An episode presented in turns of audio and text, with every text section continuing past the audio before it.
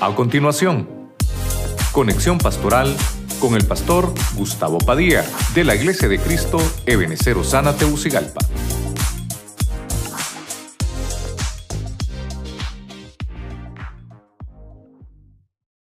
Verso 12 en la versión textual. Leemos la palabra en el nombre del Padre, del Hijo y del Espíritu Santo. De ti procede la riqueza y la honra. Y tú lo gobiernas todo. Y en tu mano está el poder y la fortaleza. Y en tu mano está el hacer grande y el dar poder a todos. Eh, este pasaje, hermano, lo estaba leyendo porque está orando eh, David cuando se está inaugurando el templo. Recuerde que también Salomón fue que estaba en el templo. Pero estas palabras de David dice, de ti procede, lo tengo subrayado ahí, de ti procede la riqueza. La riqueza viene de quién, hermano? Entonces, eso es lo que vamos a aprender. Todas las riquezas, todas las riquezas que nosotros tengamos no son nuestras, no son del hombre, ni tan siquiera son de la tierra todo procede del Señor. Amén, hermanos. Entonces el tema le pusimos hogares con riqueza. La temática es con los hogares. Así que lo vamos a hacer así. Padre Celestial, te damos gracias de nuevo, Señor, porque nos permites estar delante de tu presencia. Te pedimos que tomes el control de mi mente, mi corazón, de mis pensamientos, de mi boca, Señor, para que se hable tu buena y bendita palabra. Quédate con nosotros. Señor, y que tu palabra venga como una enseñanza para nosotros y nuestra familia. Te lo pedimos en el nombre poderoso de Jesucristo. Amén. Y amén. La iglesia le da palmas fuerte al Señor. Amén. Bueno, eh, vamos a entrar entonces rapidito, ¿verdad? Porque de alguna forma usted se quiere ir rápido. Cuando hablamos de, riqueza, eh, por lo menos encontré estas. Hay, han de haber algunas otras acepciones, porque la palabra riqueza también va acompañada de otras acepciones, pero tácitamente eh, en el hebreo está esta. La, bueno, se las puse de menor a mayor, ¿no? Eh, la H202, que es ON, la 1952, la 1995. Tal vez los hermanos de televisión la ponemos en la pantalla también para que los hermanos que están a través de, de las redes la podamos apreciar. Tenemos la 1995, la 2428, la 2633, la 3502, la 3519, 5233, 6239, 7399 y 7769. Esas palabras son en el hebreo, o sea que si nos pusiéramos a sacar cada una de estas, es un estudio. La que más eh, se lee es la 6239, que es la Ocher. Esa palabra riqueza es la que más se lee en el Antiguo Testamento. Eh, en el Nuevo Testamento hay cinco palabras hebreas para decir riqueza. La 2142, la 3126, la 4149, 5094 y 5536. Imagínese usted. Por eso le decía yo que pudiéramos hacer un congreso familiar para que pudiéramos aprender mucho acerca de lo que es finanzas, economía, riqueza, eh, presupuesto financiero, tantas cosas que podemos hablar. Imagínense ahí cuántas, cuántas palabras tenemos, las afecciones que faltan, cuánto tiempo ocuparíamos para que pudiéramos desarrollar esto. Pero hoy voy a tratar solamente de enfocarme en siete cositas, ¿verdad? Entonces, voy a dejarle eso ahí, usted que es acucioso lo busca en su casa pero por eso David decía, la riqueza proviene de ti. Toda esa riqueza que encontramos ahí, e, en ninguna de estas solamente podemos ver que es una riqueza material, sino que es de toda la riqueza que podemos encontrar. Entonces, en Lucas 16, 11, solo para poner un poquito todavía de introducción, dice la Biblia de las Américas, por tanto, si no habéis sido fieles en el uso de las riquezas injustas, ¿quién os confiará las riquezas verdaderas? Entonces yo casi le pongo al tema las riquezas verdaderas, casi le pongo al tema así, ¿verdad? Pero ese tiene que ser otro tema.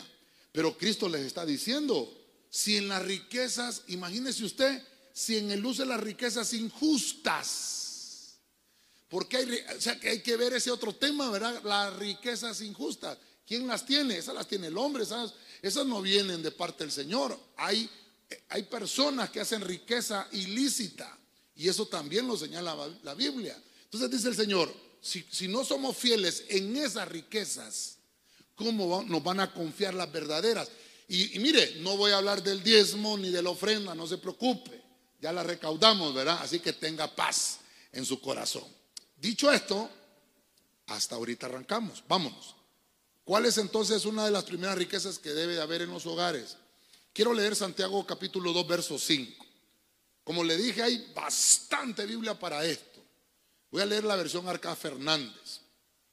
Escuchad, hermanos míos, queridos Dios ha elegido a los pobres del mundo para hacerlos ricos en la fe. Mire usted. Y herederos del reino que prometió a los que le aman. Entonces, como usted está bien apurado en irse, siete y media hasta ahorita, hermano. Pero bueno. Vamos a, desarrollarlo, lo que debe de estar en nuestro hogar. Recuerda que lo vamos a enfocar, la riqueza en el hogar. Porque aquí podemos hablar, hermano, de la riqueza financiera, la riqueza para un negocio. Podemos hablar de un montón de cosas, pero quiero enfocarlo en el hogar. ¿Por qué en la Biblia me dice los pobres? Eh, tal vez el domingo, si Dios me lo permite, vamos a hablar un poquito más de esto. Pero es interesante cómo podemos ver que la Biblia dice que el Señor escogió a los pobres del mundo. Quiere decir que hay pobreza en otros planetas, hermano. Hay pobreza en otras esferas celestes. Pero entonces no está hablando, no sé si me estoy dando a entender, ¿verdad? No está hablando de una pobreza de dinero, porque eh, los dólares que hay aquí no son los mismos dólares que hay en otros planetas. Ya vimos eso, que hay vida en otros planetas, ¿verdad? No me mira así con esa mirada, como quien dice Honduras va a ganar 3 a 0, ¿verdad? No, no. Pero mire usted, hay pobreza, está hablando de la pobreza que aceptamos espiritualmente que tenemos. De esa pobreza está hablando. Por eso solamente le pongo pobres, porque no estamos hablando de pobreza monetaria. Dice el Señor, escogió a esos pobres que en realidad saben que están escasos espiritualmente y nos da una riqueza que se llama fe. Entonces dice, ricos en la fe. Diga conmigo, ricos en la fe. Entonces ahí sería otro tema, la riqueza de la fe. Ese sería otro tema. ¿Cómo podemos encontrar tanta palabra para la fe? Entonces la Biblia nos dice que esos, esos que somos prácticamente todos en este mundo, nos, nos manifestó la fe. El Señor, mire, el Señor nos puso un receptor que se llama fe, por eso es que creemos en Dios.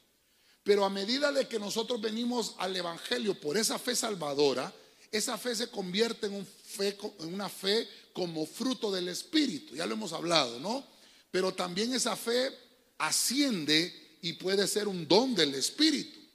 Entonces la fe tiene una magnitud grande. Dice la Biblia que aquellos hombres por la fe hicieron muchas cosas y, el primero que se menciona es Abel en la Biblia. Abel utilizó la fe salvadora. Noé utilizó la fe salvadora, pero luego encontramos a Abraham utilizando la fe como fruto. Entonces, hay un parteaguas, o sea que la fe tuvo un ascenso. La fe salvadora, la fe como fruto cada dos mil años, porque cuando vino Cristo y se inauguró la iglesia, nació la fe como don del Espíritu. Entonces, como que cada dos años hubo una evolución de la fe. no me voy a, meter en eso porque ese, ese tema lo desarrollamos en Corderitos. Pero la Biblia entonces dice que esas son herencias del reino, herencias, hermano, del Espíritu, que esto me va a ayudar para que yo pueda, mire usted, heredero del reino que prometió. Vamos a ver cuántos aman al Señor. Entonces tenemos que enseñarles a nuestros hijos también, porque una de las grandes barreras, hermano, para la salvación de las personas que tienen suficientes recursos materiales es el orgullo por su riqueza material, mas no entienden que dentro de ellos hay escasez y que necesitamos, hermano, todos entender que la, la, la, la fe nos hace ricos. Amén. Dele palmas al Señor. Entonces, pues, la fe nos hace ricos. Entonces, por eso aquel pasaje, cree en el Señor Jesucristo y serás salvo. La fe va a llegar a tu casa. Si no ha llegado, va a llegar porque es una riqueza. Ahora, todos los que estamos aquí, hermano, necesitamos entender eso, que somos ricos en la fe. Dígale al que tiene la par, eres rico en la fe, hermano. Eres rico en la fe, eres heredero del reino del Señor. Entonces, por alguna razón siento que tengo que apurarme, fíjese. Entonces, vamos a ver la segunda riqueza. Deuteronomio 8, 18. Cuando, cuando usted dé un amén bien sonoro, yo voy a entender algo que solo usted y yo vamos a saber, ¿verdad? Deuteronomio 8, 18, versión Jerusalén 3. Mire esta versión. Si no acuérdate de Yahvé tu Dios, que es el que te da la fuerza para crear la riqueza, cumpliendo así la alianza que bajo juramento prometió a tus padres, como lo hace hoy. Entonces, estamos ahora leyendo la, promesa que Dios le hace al pueblo de Israel, que le está diciendo, soy yo, ya leímos crónicas, ¿no? Dice la Biblia, que Dios es la fuente de toda riqueza. Viene el Señor y dice, les he regalado la fe como una de las primeras riquezas que tienen en sus vidas. Y ahora dice el Señor, le está diciendo a Israel, a su pueblo, le está diciendo, te estoy dando, oiga lo que dice ahí, la fuerza para crear riqueza. Diga conmigo, fuerza para crear riqueza. Vamos otra vez, fuerza para crear riqueza. Mire, esto, hermano, a mí me fascina esto, ¿sabe por qué? A mí me, gustó el tema, se lo digo sinceramente. Yo ya lo disfruté. Si usted lo, a mí cuando me preguntan, pastor, y a veces me preguntan cuando voy a predicar a otro lugar, ¿cómo le fue? A mí siempre me va bien, a mí me fue bien. Yo no sé los hermanos si les fue bien a ellos, pero a mí me fue bien, ¿verdad? Pero hermano, yo le he dicho a la gente, porque, porque tiene dinero se siente orgulloso. Porque tiene dinero ya no le quiere hablar a nadie. Diga conmigo, ¿no vinieron, pastor? Hay hermanos que una vez que ya consiguieron el trabajo y ya tienen dinero, ya ni a la iglesia viene. Ese existe en la calle, hermano porque no entendió esto. El que te dio la fuerza para crear la riqueza, ¿quién fue? Es Dios, hermano. Es que aquí no hay vuelta de hoja. Entonces, como, como hemos entendido ahora que tenemos una gran riqueza llamada fe del Espíritu, ¿qué es lo primero que ocupamos? Viene el Señor ahora y le da una promesa. ¿Cuántos somos pueblos de Dios? A la misma manera que le da la promesa a su pueblo Israel, que es pueblo de Dios, le dice fuerza para crear riqueza. Esto se llama producir. ¿Cuándo produzco yo? ¿Cuándo soy bueno para producir? Cuando yo le he puesto mis talentos al Señor y el Señor me da la fuerza para que yo cree riqueza. Entonces mire, entonces mire, cuando yo entiendo esto, voy a empezar, hermano, voy a pintar piedras y me voy a hacer millonario pintando piedras. Me voy a ir al Polo Norte a vender conos y allá los voy a vender. Paletas, pilones, como le diga, y se va a hacer millonario. Se va a ir a Nacaome a vender café caliente. Que Nacaome está aquí dicen que hasta el diablo anda en calzoneta ahí, dicen hermano. Que el Señor lo reprenda. Pero donde sea, ¿sabe qué es lo importante? Que usted tiene una unción poderosa porque Dios dice, te doy la fuerza para crear riqueza. Así que todo lo que toque en sus manos va a prosperar. Todo lo que toque en sus manos, hermano, la fuente divina de Dios se manifiesta en sus manos y prospera. Vamos, déselo fuerte al Señor. A su nombre. Se, se, da cuenta lo lindo de esto, ¿verdad? Mire que yo tuve un, o le cuento, es que si le empiezo a contar historia no nos vamos a ir temprano. Yo tenía un compañero de trabajo que era familiar mío, compañero de trabajo que era familiar mío. Me consiguió él el trabajo, él me recomendó al trabajo, pues yo llegué y yo ganaba menos que él, que, mi, familiar. Pero fíjese que él tranquilo, cuando yo ganaba menos, tranquilo. Pero de repente, hermano, empecé a ganar casi lo mismo que él ganaba. Entonces ya me quedo viendo así como serio. Mm. De repente gané más que él y ya no me hablaba. Le estoy hablando de un familiar, compañero de trabajo. Yo no sé si a usted le ha pasado esa, esa cuestión. Pero ¿qué es lo que sabe cuál era la diferencia? Yo iba a la iglesia y él no.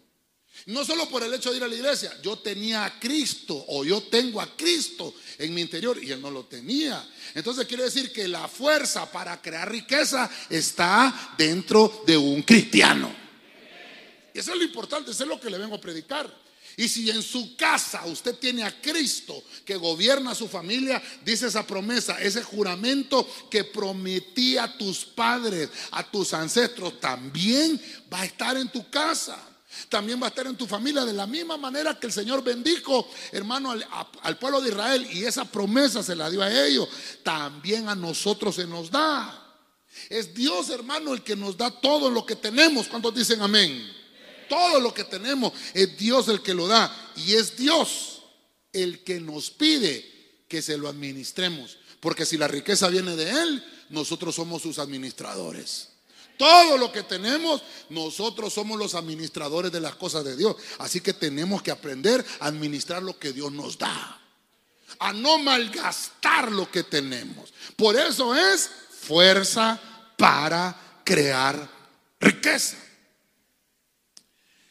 Alguien me dijo, siga, pastor. Bueno, seguimos. Primera de Reyes 3.11. Dios habla hoy. Así va bien, pastor. Así va bien, así va bien. Mire lo que dice. Primera Reyes 3:11, la Biblia, Dios habla hoy. Y le dijo, porque me has pedido esto y no una larga vida, ni riquezas, ni la muerte de tus enemigos, sino inteligencia para saber oír y gobernar. Aquí, hermano, mire, aquí usted ya conoce el pasaje. Yo estoy personificando estas, estas entidades que llevaron las riquezas a su hogar. Entonces, la riqueza de la fe, la riqueza para producir. Hermano, ¿sabe, ¿sabe usted que si usted está enfermo no puede producir? Lo que va a producir son gérmenes de enfermedad. y enfermo nadie lo va a contratar. Tiene que estar sano. Entonces, hasta eso nos da Dios. Sanidad para producir riqueza. Pero ahora encuentro a Salomón. Shalom, Shalom. El hombre paz, el hombre pacificador. Pero ¿cuál es la riqueza que pidió este hombre? Sabiduría. Diga conmigo sabiduría. Sabiduría es la mayor riqueza que puede tener usted como persona en vez de tener ese montón de dólares que quiere tener en la cuenta bancaria. Dolores, no dólares, dolores son los que va a tener, hermano. Salomón dijo, yo prefiero tener una riqueza que no se ve. Algo que me va a ayudar más bien a administrar la riqueza que Dios me va a dar. Es que, hermano, Salomón, Salomón entendía. ¿Quién era el papá de Salomón? Vamos a ver, hermano, ¿quién era el papá de Salomón? David, hombre. Entonces, David le había dicho, mira, Salomón, había enseñado. Ya recuerda que en Primera de Crónicas lo leímos cuando David está orando. Señor, de ti proviene la riqueza. Entonces David se le enseñó a Salomón. Entonces tomó decisiones Salomón con acierto. Pidió la riqueza llamada sabiduría. Su papá, recuerde que aquí lo leímos en 1 Crónica 29, 12. Su papá le enseñó, mira Salomón, toda la riqueza proviene de Dios. La riqueza no te la voy a heredar yo, yo te puedo dejar, yo te puedo dejar una cuenta con un millón de dólares, pero al día siguiente te la comes, ya no tienes nada. Te voy a dejar algo mejor, te voy a dejar un consejo. Pídele al Señor si le tienes que pedir algo. Lo aconsejó bien, hermano. Por eso es que Salomón cuando llega delante de la presencia del Señor y, Dios le dice, ¿qué es lo que necesitas? Salomón dice, ah, lo que quiero es inteligencia, sabiduría para oír y para gobernar para poder juzgar, dicen otras versiones. Y dice la Biblia que el Señor le dijo, eh, qué, bien, qué bien lo que me has pedido. Vamos a ver. Mire lo que dice 1 Reyes 10:23. Estoy hablando de la riqueza de la sabiduría que debe de haber en nuestra casa. Viene y dice, 1 Reyes 10:23, Reina Valera actualizada. El rey Salomón superaba a todos los reyes de la tierra en, riquezas y en sabiduría. Mire el verso 24. Y toda la tierra procuraba estar en la presencia de Salomón. ¿Para qué? ¿Perdón? Para oír la sabiduría que Dios había puesto en su corazón. Mire que la gente no quería ver, que, que interesante, ¿verdad? No quería ver cómo se había hecho millonario. No, no, no. La gente iba a oír. Quería ver, oír la sabiduría. Hermano, la reina de Saba se dio cuenta. He leído esa historia también. Y dice que la, fama llegó, pero la reina de Saba no fue a visitar a Salomón para verle las riquezas. La reina de Saba fue, ¿cómo le decimos nosotros en el buen catracho? A chambrear. A chambrear a ver si era cierto. A ver si es cierto. Y se fue la reina de Saba y dice hermano que cuando llegó al palacio encontró a un hombre pero bien catrín en la mera entrada dijo este es Salomón. Salomón, ¿cómo estás? Dios te bendiga. Perdóneme señora dama, ¿quién es usted? Yo soy la reina de Saba. Sí, pero yo no soy Salomón, yo solamente soy el portero. Pero no el portero de la selección, porque usted solo en selección está pensando ahorita, solo en fútbol, ¿verdad? Este hombre hasta se vino con la, la, la selección. Y si perdemos, siempre vamos a ser hondureños. ¿En qué íbamos? ¿El portero de quién estábamos hablando? ajá. Y entonces el portero atajó tres goles. No, no íbamos por ahí. Vamos. Y entonces el portero le dijo, yo solamente soy el servidor de la entrada. Mi señor, hermano, dice que la reina de Saba se quedó. Si asiste el servidor, ¿cómo estará el rey? O sea, era un espectáculo ir a ver a Salomón. Y por eso mire la Biblia como dice, superó. hermano, es que mire, ¿de quién es la riqueza? De Dios, hermano. Dice que superó a todos los reyes de la tierra, todos los presidentes, pues. Lo superó Salomón. Y fíjese, hermano, que tal vez en otro momento vamos a hablar bien en esos detalles, pero Salomón estaba construyendo el palacio real y estaba construyendo el templo. Y primero el templo y después el palacio. Pero nunca se dedicó, no, primero el, primero el palacio y después voy a hacer el templo. No, no, no. Él primero se dedicó a hacer la casa del Señor. Y dice en la Biblia, hermano, que no escatimó en costo Salomón. Hizo un, hizo un templo hermoso. Ese templo que hizo Salomón. Incluso, hermano, le llaman el primer templo, ¿verdad? Porque después, hermanos, lo tomaron los babilonios y vino Zorobabel, allá se recuerda en el libro de Esdras y Nehemías, el restaurador, restauraron el templo, pero jamás lo llegaron a poner como lo puso Salomón. Y entonces eh, los israelitas decían, este que no es muy bonito, ¿verdad? Mi papá me contaba que cuando Salomón lo hizo, sí, hermano, porque era espectacular. Y por eso los israelitas le pidieron a Herodes, hermano, que les ayudara a enriquecerlo. Y Herodes más bien le fue a poner cosas paganas al, templo. De eso lo vamos a hablar, otro tema de escatología. Lo que le quiero mencionar es que, que la riqueza que tenía Salomón era la sabiduría. Y con esa sabiduría pudo administrar todos los recursos que Dios le entregaba. ¿Qué es lo que necesitamos entonces? Sabiduría. Hermano, la gente prospera cuando Dios dirige su vida. Si Dios no está dirigiendo su vida, la gente no va a prosperar. Amén. La riqueza más importante no es la terrenal. ¿Cuál es la riqueza más importante? La celestial, la que te envía a Dios. Y hoy Dios te dice, te voy a dar la sabiduría para que puedas hacer riqueza. Vamos, déselo fuerte al Rey de la Gloria. A su nombre.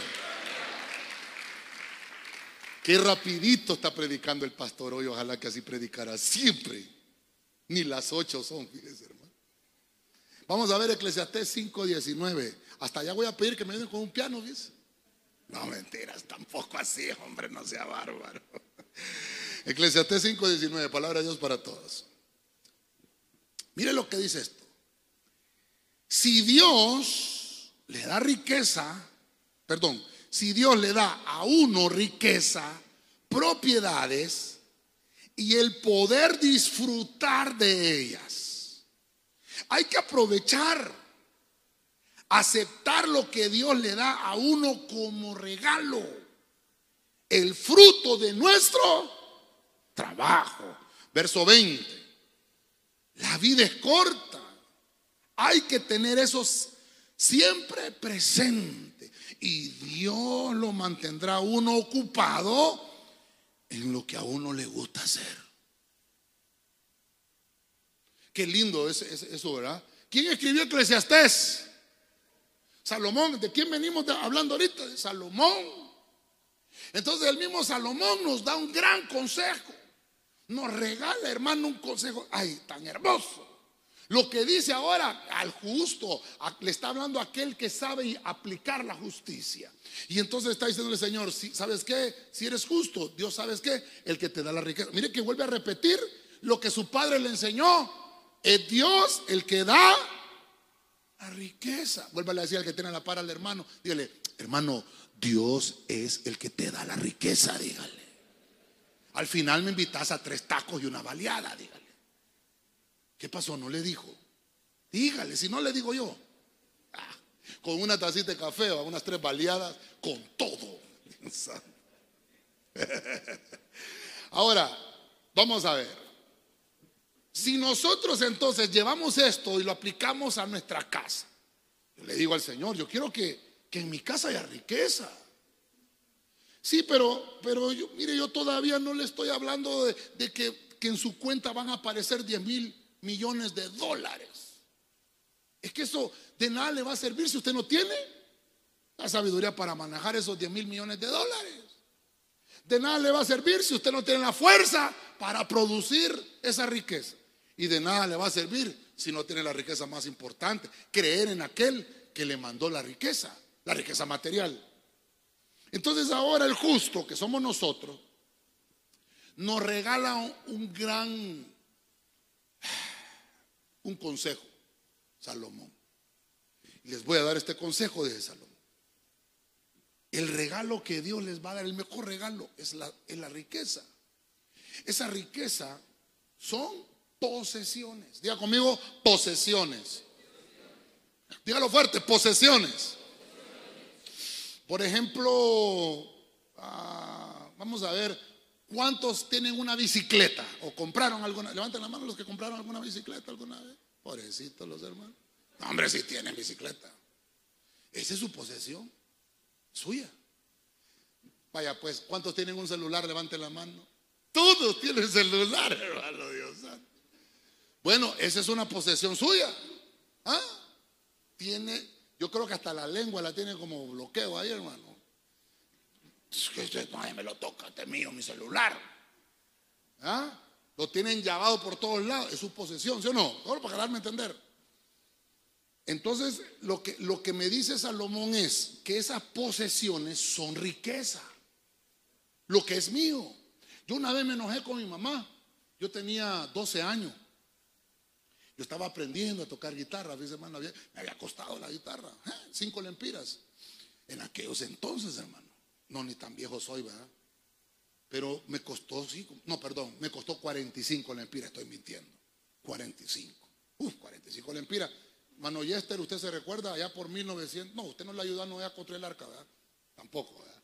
Pero allá por 1983, 45 lempiras. ¿Cuántos años tenía? Ah, usted ganaba dos lempiras diarios. Imagínese, hermano, a mí me costó 45 lempiras la guitarra. No nos conocíamos, hermano. No me chineó usted, chiquito. La cuestión, hermano, es que yo, yo fíjense que en el colegio ya, ya había aprendido a arreglar ventiladores, arreglaba planchas, bobinaba licuadoras y, y entonces me fui donde un señor y le, ayudé a arreglar algunas cosas y me gané el dinero. Y entonces así poquito a poco, ¿verdad? Y reuní 45 lempiras y me compré una guitarra orgulloso. Yo ya tenía, yo ya tenía algo. Una vez me enojé con mi mamá y agarré mi guitarra, mi posesión. Era lo único que tenía. Y un pandero, me acuerdo que tenía también. Una guitarra. Me voy de esta casa. Hermano, es que cuando uno ya va entrando a los 13 años, le tapa la rebeldía, hermano. Cuando uno le está entrando a la adolescencia, Dios santo. Y yo no sé por qué fue que me enojé con mi mamá. Yo me voy de esta casa. Y mi abuelita vivía como a cinco cuadras, hermano. Para donde mi abuelita me fui a meter. Terrible. Pero lo que le quiero mencionar es, ¿qué cosas tiene usted? Ahora, no le estoy hablando solamente de posesiones materiales. Por ejemplo, sus hijos. Es una posesión. Bueno, pero Dios se los entregó. Dice la Biblia que nuestros hijos son, son herencia de Jehová. Eso es una herencia, Dios se le entregó. Usted dice que es una riqueza. Creo que alguna vez hablamos de eh, la fortuna de un hogar, creo que eso hablamos. Y entre, todo eso vimos que nuestra familia es la mejor fortuna. Nuestros hijos, nuestras esposas, nuestros esposos. Nadie dijo amén. Ay, usted está viendo el partido, hermano. ¿Cuánto va ganando? Lo miro que está distraído. El justo recibe el mejor regalo de Dios. El regalo del Señor son las posesiones que tenemos. Si usted tiene un par de zapatos, ese par de zapatos, bendígalos, hermano. Dígale, Señor, que estos zapatos me duren, que la suela dure bastante. Dice la Biblia, hermano, que el pueblo de Israel, cuando andaba en el desierto, Nunca se les, nunca se les desgastaron las sandalias. Dice que la túnica crecía con ellos. Hermano, 40 años, hermano, de que las mujeres no compraban zapatos. ¿Se imagina qué bonito fuera? Ah, qué bonito, hermano. Solo tenían un par de zapatos las mujeres y una túnica, hermano, de un solo color. Crecía con ellos. Lo que le quiero mencionar es, eso es una riqueza. Hermano, que tú tienes un par de zapatos y dices, estos zapatos, hombre, barbaridad, ya tengo como, como 10 años de tener estos zapatos. Tal vez ya no le queda, pero es porque la uña se la dejó crecer, córtese la uña, ya va a seguir creciendo.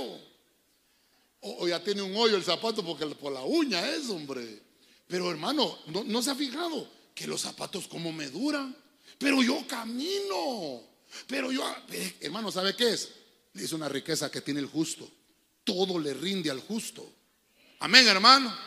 Usted lava trastes y el, el, jabón le rinde. Los zapatos no se le gasta. La, déselo fuerte al Señor, hermano. A su nombre. Al justo todo le rinde, hermano. ¿Sabe, ¿Sabe por qué le rinde tanto? Porque el Señor hasta le da para que le dé al de la par. Dios quiere, hermano, que, que veamos lo que tenemos. Ya sea mucho o ya sea poco. Pero Dios, quiere que veas eso. Pero quiere Dios que lo veas desde la perspectiva correcta. Todo eso es de Él. Todo eso es del Señor. ¿Cuántos dicen amén? Amén. ¿Avanzamos? Sí, pastor, siga, sí. Segundo de Corintios 8, 2. Mire, la, mire esta, esta, esta Biblia en la traducción Nuevo Mundo que durante una gran prueba, bajo aflicción, su abundancia de gozo, oiga esto, y su profunda pobreza, hicieron abundar. ¿El qué dice? ¿El qué dice, hermano? Las riquezas pero el qué fue lo que hizo abundar la riqueza de su generosidad. Porque dice ellos, hermano, que estaban en una gran prueba. Y dice, hermano, su profunda pobreza. Mire lo que dice, hermano. ¿Cómo, cómo podemos entender ese pasaje? Estamos hablando de pobreza que tenía, estamos hablando de la iglesia de Corinto, hermano. Mire que aquí la iglesia de Corinto si usted lee la iglesia de Corinto, parece que se le entregaron a Timoteo, parece que Timoteo era el pastor de esa iglesia, al final. Pero lo que me llama la atención es que cuando la primera carta que Pablo le escribe a la iglesia de Corinto, dice que eran, hermano, una iglesia de dinero. Corinto, si no estoy mal, eh, si no estoy mal corríjame, pero Corinto era un puerto, ¿no? Sí, hermano, había comercio los hermanos llegaban a la iglesia después de hacer negocios allá afuera. Mira qué terrible. Eh, en, alguna ocasión, cuando hablamos de las siete iglesias apocalípticas, creo que le puse algunas fotos de las ruinas de cada iglesia. Vimos la Esmirna, vimos, creo que, creo que no, no vi la de Corinto porque Corinto no está en el Apocalipsis. Pero estas iglesias, hermano, eran como coliseos. Y se imagina usted con toda la plata que tenía la iglesia de Corinto. No menos, no menos de cinco mil personas se reunían en Corinto, no menos. Estoy hablando y estoy siendo más o menos recatado porque algunos dicen que hasta 11 mil personas se reunían. Por eso es que Pablo dice, hey hombre, que cada uno de los dones, dice, de, en turnos, no se les entiende. Porque hasta eso abundaban en avivamiento del Espíritu Santo.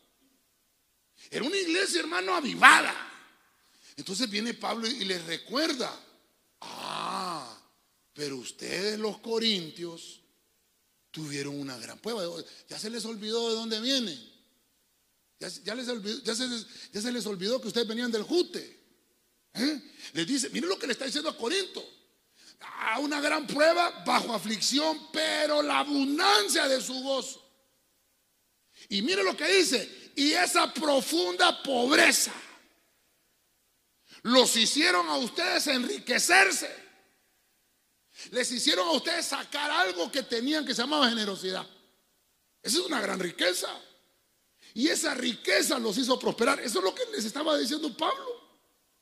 Entonces, bueno, miremos a los corintios, pues. Si ellos llevaban esa riqueza a su casa, la riqueza de su, generosidad es el hábito de dar.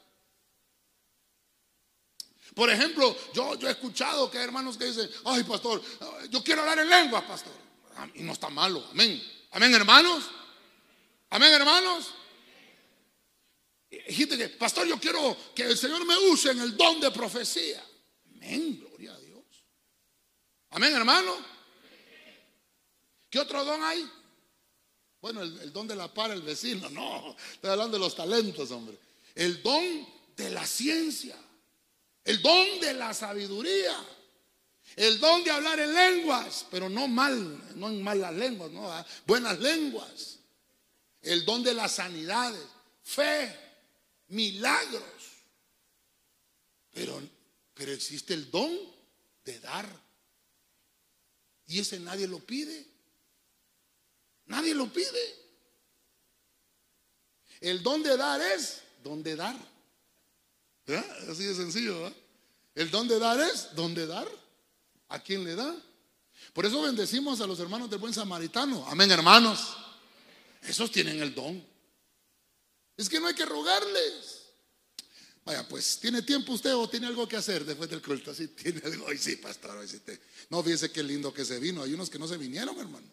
Hay unos bandidos que no se vinieron. Tienen la prédica aquí y tienen el otro canal aquí. Usted se vino. ¿Qué tienen el celular? Ya que está viendo en el celular. Te voy a contar esto. Hace, hace, ¿qué? Unos nueve años y algo. Vamos a cumplir diez nosotros en la iglesia. Hace como unos nueve años había una hermana o hermana, para no decir que era hermano o hermana, pero dice que le enseñaba a los hermanos a que no dieran. No, le decía, no, aquí no, de, no ve que ese gordo se come todo. No lo ve que gordo está. Estoy en la casa del Señor, hermano. Y sabe que a la gente le decía, no diezme, aquí se roban los diezmos. Yo no sabía, hermano, no me daba cuenta. Yo decía, bueno, gloria a Dios. Me vengo dando cuenta ya hasta ahora.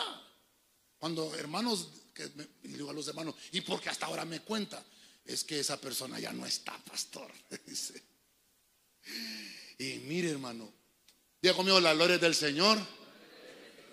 Es que estoy hablando de ese don de la generosidad. ¿Sabe por qué? Porque usted lo tiene. Dígale que tiene aparte, tú tienes el don de la generosidad. Tienes esa riqueza de la generosidad.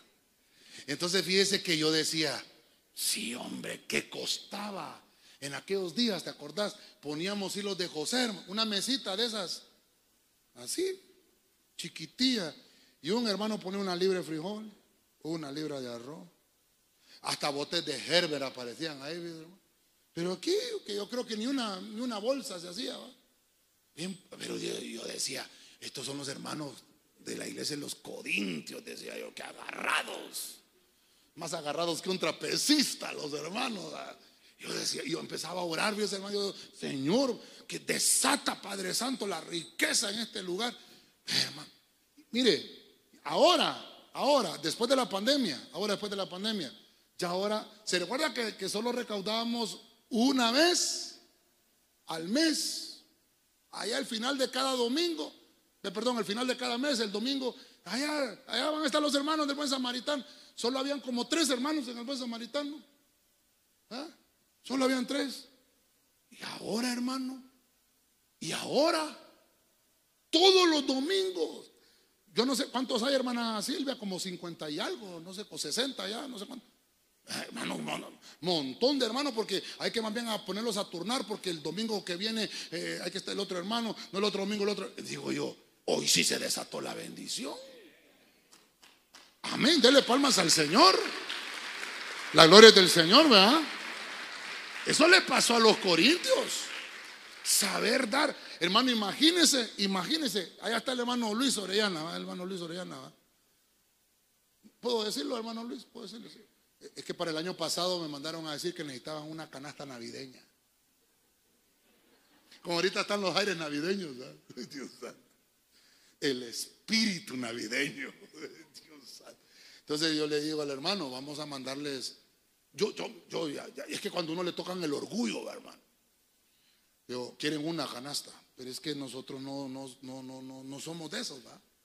le digo al hermano Luis, vamos, dígale al hermano que, que no solo le vamos a mandar en diciembre. Pero así va. Le vamos a mandar, vamos a mandar una mensual. Eran 12, ¿va? El, el hermano solo me estaba pidiendo una, una ayuda al año de yo ya me le salía adelante. Le digo, no, 12. O sea, una mensual. Pero mire cómo es el Señor. Empecé diciéndole de quién es la riqueza. Del Señor, hermano. Y ahora se recauda, es que no me gusta así recoger, hermano, perdónenme. Se recauda una, una canasta, ¿verdad? Semanal. Semanal. ¿Cuántas semanas tiene el año? 52. El hermano me mandó a pedir una. Oiga bien, una. Yo le dije, no, 12. Y el Señor dijo, 52. ¿De quién son las riquezas? Del Señor, hermano. Dele palmas fuerte al Rey de la Gloria. A su nombre. Qué rapidito estamos predicando, ¿verdad? Que así fuera el pastor siempre. si quiere dejamos tiempo a preguntas, ya que hay tiempo. No, pastor, siga adelante. mire, mire, ¿sabe qué es lo hermoso de esto? Que lo sobresaliente de dar no radica en la cantidad de lo que usted da, sino en por qué y en el cómo damos. ¿Por qué y cómo? En eso radica. Dios quiere dádivas, pero que usted lo haga de corazón. Dios no quiere dádivas de mala gana. Hermano, si a mí mi abuelita me decía, la comida hasta la fuerza cae mal. ¿Ah? Como ni los zapatos entran a la fuerza. Pero cuando uno lo hace con, con amor, eso es lo que Dios quiere. Por eso, por eso es que debemos, mire, esta riqueza es la que tiene que estar en el hogar. Usted no le enseña a sus hijos, mira, mi mira, esta lonchera Aquí va tu sándwich. Cuidadito. Me le vas a dar un pedacito a un compañero tuyo porque te trompeo cuando vengas. Ya va el cipote, hermano. No me envíes que mi mamá me va a regañar. Pues, ya viene. Después le mandan una nota porque le sacó el morete a un cipote. Nosotros mismos provocamos eso. ¿Por qué no le dice, mira, este sándwich es tuyo? Si hay alguno ahí que te pide, dale de este. El tuyo lleva jamón, el tuyo, este otro solo lleva mantequilla. La cuestión es que, comparta, pues, hombre, eso es lo que le quiero decir. Tenemos que enseñarle esa riqueza. A nuestros hijos, enseñenle a compartir. Eso es lo que tenemos que enseñarle. Las posesiones que nos, que nos ha entregado Dios, que tenemos. Hermano, todo lo que tenemos es porque Dios, Dios lo permitió que lo tuviéramos. La sabiduría se le pide a Dios. Dice la Biblia, dice la Biblia, el que esté falto de sabiduría, pídala a Dios, hombre. y Dios la va a entregar. Dios es el que te da la salud para que produzca, para que todos los días te levantes y vayas a trabajar. El que te da la salud es del Señor. Y tienes algo tan hermoso, la riqueza de la fe, que la Biblia dice que si tú crees de la misma forma, tu familia también. Amén. Ok. Apocalipsis 2.9. Biblia en lenguaje sencillo. Oiga, yo conozco las dificultades por las que ahora pasas. Y sé que eres pobre. Aunque espiritualmente eres muy rico. También sé lo mal que hablan de ti los que se consideran judíos, pero que en realidad son un grupo, mire lo que dice ahí, hermano, que pertenece a Satanás. Ahí, eso tal vez no lo quería leer, ¿verdad? lo que quería hablar era esto, ¿verdad? el inciso A. Qué terrible, ¿verdad? No, pero está bueno, ¿verdad? Hablan mal, hermano, hay gente que habla mal de ti. ¿Quiénes son? Son unos que pertenecen a Satanás, hermano. Todo por el mismo precio, hermano, y perdone, por alguna razón el Señor lo dejó ahí en ese versículo. Pero mire qué interesante. El Señor dice, yo sé que eres pobre. Pero ¿de qué está hablando? Está hablando de que no tiene muchas, muchos lujos en su casa, pero ¿sabes qué? Le está diciendo el Señor, espiritualmente eres muy rico. ¿Conoce gente así usted, hermano? Ya la, la vez pasada hablamos de Elías de Eliseo, hombres de Dios, grandes profetas. Hermano, Elías está muerto, está vivo. ¿Ah? Se lo llevó el Señor. Y cuando se lo llevó el Señor, eh, dice la Biblia, que Eliseo dijo, Elías, Padre mío, te vienen a traer el carro de fuego. Eh, aquí estaba la maleta. Ah, aquí ah, hermano, nada se llevó. ¿Sabe qué? Hasta el manto se lo arrancó Eliseo. Dame, el manto es mío, le digo. ¿Sabe qué? Arriba no nos vamos a llevar nada. Así como venimos, así. ¿Ah? ¿Cómo nació usted? ¿Con celular en la mano? Ah, hermano. No, hermanos, nació así, ¿ve? El doctor lo agarró así, ¿ve? Y ¡paz! le dio. Y peor si nació en noviembre bajo este frío. No teníamos nada. Y por eso dice la Biblia, sí, tal vez la gente puede decir y verte que no tienes nada, pero espiritualmente eres millonario eres rico, eres, tienes una gran riqueza espiritual, porque yo soy el Dios de la riqueza, dice el Señor. ¿Cuántos dicen amén? Ahora, mire, no voy a, no voy a leerle todas las iglesias, pues, porque si no, no nos vamos ahorita. Estamos hablando de la iglesia de Esmirna. La iglesia de Esmirna se llamaba así, pero creo que es una iglesia, hermano, que, significa mirra. Esmirna significa mirra. Cuando se habla de mirra en la Biblia, se habla de sufrimiento, pero ya le a explicar por qué. Yo le ministré, bueno, le, quiero ministrar con Esmirna la riqueza de la espiritualidad, porque fíjese que le puse actitud saludable, porque cuando habían eh, personas que morían en una casa, hermano, les aplicaban mirra. La mirra eh, es carísima, porque todavía existe, hermano. Es un ungüento carísimo. Entonces, Mirna significa eso, significa mirra. Obviamente, en aquellos entonces, eh, la mirra eh, tenía un valor muy, muy grande, muy valorada. Los componentes, hermano, de, de la elaboración de la mirra eran perfumes, incienso. Incluso la mirra se consideraba medicinal. Eso, hermano, es hermoso estudiarlo y saberlo porque dice la Biblia que al Señor, cuando nació Cristo, cuando nació el Mesías, dice que los, los de Oriente le llevaron oro, incienso y mirra. Entonces le llevaron tres tesoros. Pero ¿a dónde nació el Señor? Y, y, un pesebre es una cuna. Dice la Biblia que cuando llegaron, no es que nació el Señor ahí, ahí lo puso María y José. Pero ya el Señor tenía dos años, ya caminaba, hermano. Que nosotros nos han metido eso, que la estrella de Belén, ¿verdad? Y, allá, soy el niño llorar. No, hermano. Ya el Señor ya caminaba. Si la Biblia dice, hallaréis, hallaréis al niño envuelto en pañales, hombre. Ahí estaba el Señor. Y le llevaron oro, incienso y mirra, unos grandes tesoros. Dice que con todo eso se sostuvo José todos. Le, hermano, le dio de comer al Señor. De ahí, del oro, del incienso y la mirra, de ahí pudo, tal vez se compró una mejor casita, ¿va? Tal vez se compró otro, ya no un burro, sino que un caballo, hermano, qué sé yo. Ya se mejoró económicamente, no crea, porque le llevaron todo este montón de, de, de, tesoros. Tesoros. Ahora, ¿Por qué le puse yo actitud saludable? Porque fíjense que esta iglesia, cuando, cuando en Apocalipsis encontramos, eh, eh, ¿cómo se llama estas iglesias que están ahí? Están hablando, hermano, porque esta iglesia en tiempos difíciles se mantuvieron fieles, hermano. Usted sabe que a todas las iglesias ahí el Señor les hace un reclamo, pero me llamó mucho la atención. Espiritualmente eres muy rico. Eso es lo que me gustó de esta versión, eso, es lo que le quiero ministrar. Porque el Señor como que, como que quiere que lo mantengamos en mente, en que no tenemos por qué nosotros temerle al futuro si nosotros permanecemos fieles. Si tú permaneces fiel en el Señor, no le vas a tener temor al futuro. Porque el futuro está en las manos del Señor, porque las riquezas también están en las manos del Señor. Dele palmas fuerte al Rey de la Gloria. A su nombre.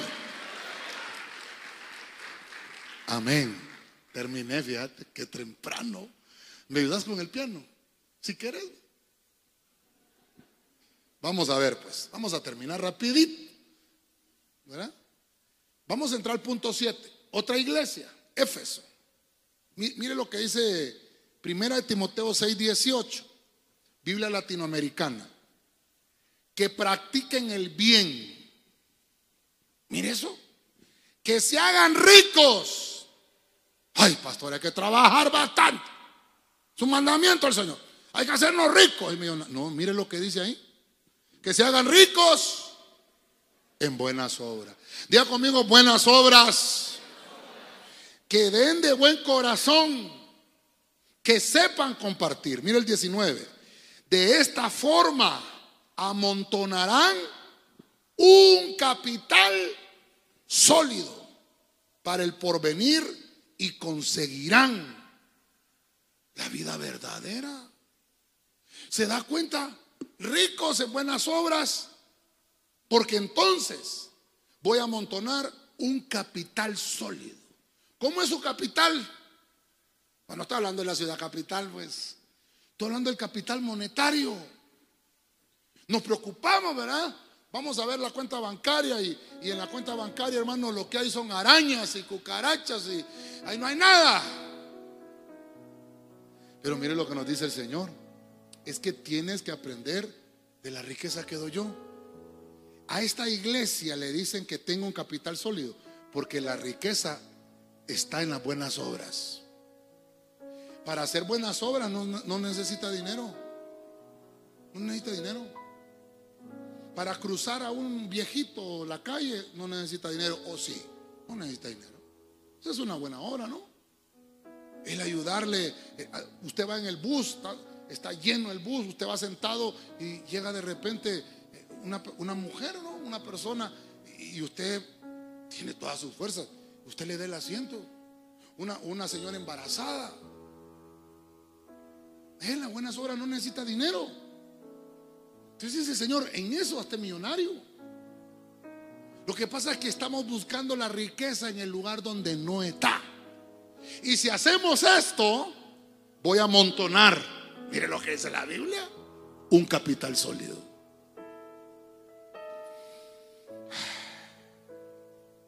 ¿Sabe usted, hermano, que aunque nosotros no tengamos esa riqueza material que esperamos tener o que quisiéramos tener, podemos ser ricos en esas buenas obras? No importa cuán pobres seamos nosotros. Incluso si, si eres millonario, no importa. Pero siempre vas a tener algo que compartir. Siempre. Mi, abuelita me enseñó a mí que de Dios goce. Mi abuelita me decía, ¿sabe qué me decía mi abuelita? Donde come uno, comen dos.